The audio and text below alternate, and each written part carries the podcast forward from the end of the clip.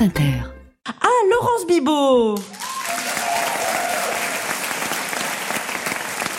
Ah, chers auditeurs, chers publics, il y a peu de choses que je vous envie, mais voilà, je suis très friande d'un truc chez vous qu'on n'a pas vraiment chez nous. Non, non, pas des ministres mis en examen. Non, non, je suis très friande de vos chaînes d'infos en continu.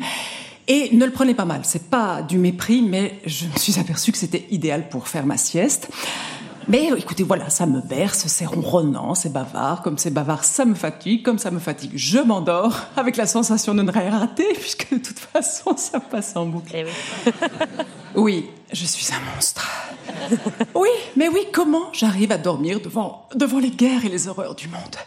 Cela dit, comment j'arrive à dormir tout court? Je veux dire, pas besoin de regarder des infos en continu pour voir des trucs effrayants. Je vous rappelle que quand j'arrive à Paris, c'est par la gare du Nord. Alors, c'est pas la guerre, mais il y a quand même des morts. Et vivants, on dit, waouh, c'est Walking Dead. C'est affreux. Pour que la France reste la France, il y en a qui sortent pas souvent de chez eux ou qui n'écoutent pas la IA. Après, attention, attention, c'est pas mieux chez nous. Non, non, non, Bruxelles, c'est dégoûtant. La Belgique, c'est triste, froid, c'est très sale. Ça fait longtemps qu'à la gare du Midi, les odeurs de, de gaufres ne couvrent plus celles de la pisse. Et si vous venez en voiture, non, c'est pas mieux, c'est très dangereux. Les panneaux de signalisation chez nous, c'est parfois écrit que en flamand. Il y a des Français qu'on a vu monter sur le ring, ring, périphérique déjà. Eh ben, ces Français, on les a jamais vus redescendre.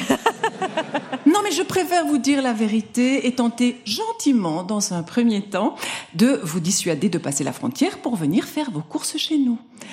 Parce que c'est très inquiétant, ces hordes de Français affamés, qui s'extasient devant nos prix, qui pleurent d'émotion en relisant leur ticket de caisse plusieurs fois.